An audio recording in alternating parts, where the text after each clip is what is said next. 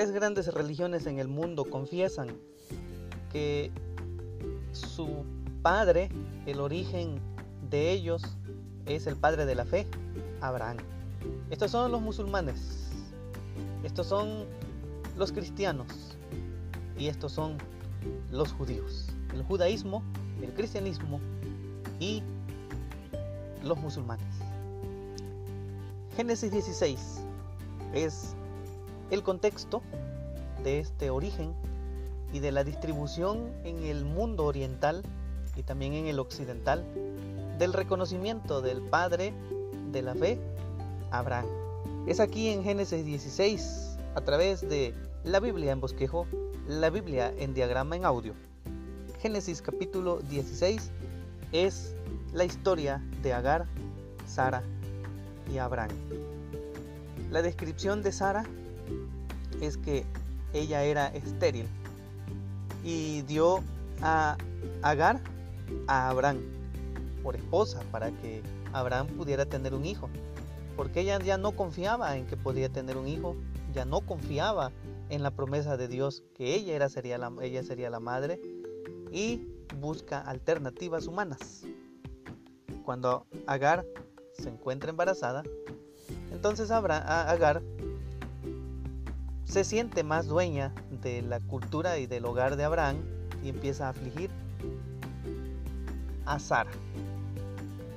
Y aquí hay una lección muy importante. Cuando nosotros buscamos la manera de echarle la mano a Dios y no confiamos en lo que Dios quiere para nosotros y desconfiamos, recordemos que fueron 25 años los tiempos la etapa que tuvo que esperar Abraham y Sara para poder ver el nacimiento de Isaac. 25 años de oración, 25 años de lucha, de desconfianza, cuando la cultura interviene, cuando permitimos que ciertos factores de la cultura influyan en nuestra vida espiritual. Fue lo mismo que le ocurrió a Sara, porque permite que la cultura influya y a través de esa ayuda de echarle la mano a Dios, le da una concubina a Abraham. También aquí en Génesis capítulo 16 encontramos la descripción de Agar. Agar cohabitó con Abraham, se embarazó y cuando se encuentra embarazada miraba con desprecio a Sarai. Entonces Abraham pone en sus manos a Agar y Agar tuvo que huir. Cuando ella huía con su pequeño Ismael, lo halló el ángel de Jehová en el desierto junto a una fuente. Le dijo que se volviera al hogar de Abraham y de Sara y que fuera sumisa. Le dijo también que tendría una gran descendencia.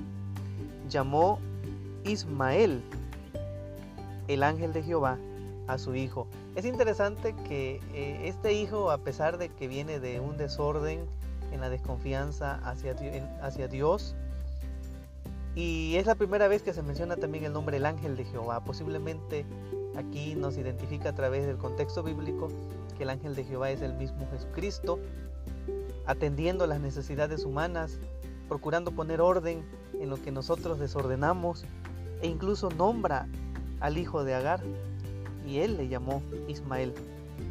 Ismael significa Jehová ha oído tu aflicción. Él será un hombre fiero. Y también allí el pozo recibe un nombre, el pozo del viviente.